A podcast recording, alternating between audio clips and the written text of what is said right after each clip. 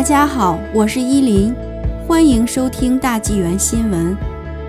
病例激增，卑诗省拟限制省际旅行。卑诗省长贺锦最近表示，他正在考虑限制进出该省的旅行，以帮助阻止第三波疫情蔓延。加拿大总理特鲁多四月十四日周三在 CBC 的 Day Break South 节目中被问及是否会支持贺锦的这一举动时说。他已经在支持各省和地区类似的旅行限制，以阻止病毒的蔓延。他说：“与 COVID-19 对抗的每一步，我都在支持各省省长和地区的领导人，看他们需要做什么来保证人民的安全。正如我们在大西洋区和北极地区看到的那样，他们围绕关闭区域做出的决定得到我们的支持。”他还说：“联邦政府的作用是通过为企业提供收入援助。”和财政支持，帮助各省更容易做出这些决定。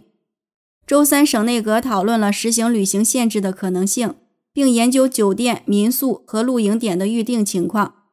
贺锦说：“我们会讨论各种可行措施，但实用性是我们首先考虑的。如果我们认为可用的工具是有效的，我们会使用这些工具。但部署这些措施是一个挑战。坦率地说，我们目前还没有取消旅行限制。”贺锦说，省首席卫生官邦尼将在周四的简报中提供任何可能的新限制的更新，同时公布该省最新的 COVID-19 模型数据。卑诗省已有超过一千五百人因 COVID-19 而死亡。最近几周病例数和住院人数激增。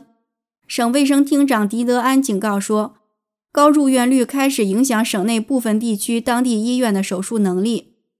卑诗省卫生官员特别关注巴西变种病毒。邦尼医生已经证实，其中一些病例可以追溯到旅行的加拿大人。他说，很可能是来自加拿大其他地区的游客最初引入了该病毒。一些病例已经被追溯到二月份到访惠斯勒的人身上。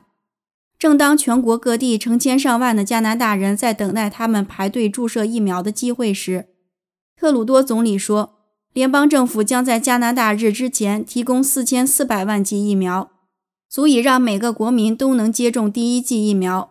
他还说，这取决于各省在疫苗接种时间表方面的实际布局。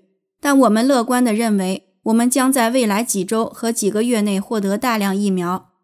有报道称，阿斯利康疫苗和强生疫苗因存在潜在的血栓风险，引起了人们的关注。美国目前已经暂停使用强生公司的疫苗，而特鲁多周二表示，加拿大正在密切关注这一决定。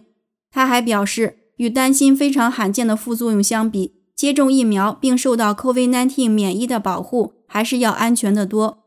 他说：“我们还是鼓励大家接种任何提供给你的疫苗。”就迄今为止接种第一剂疫苗的数量而言，加拿大目前在二十国集团国家中排名第三。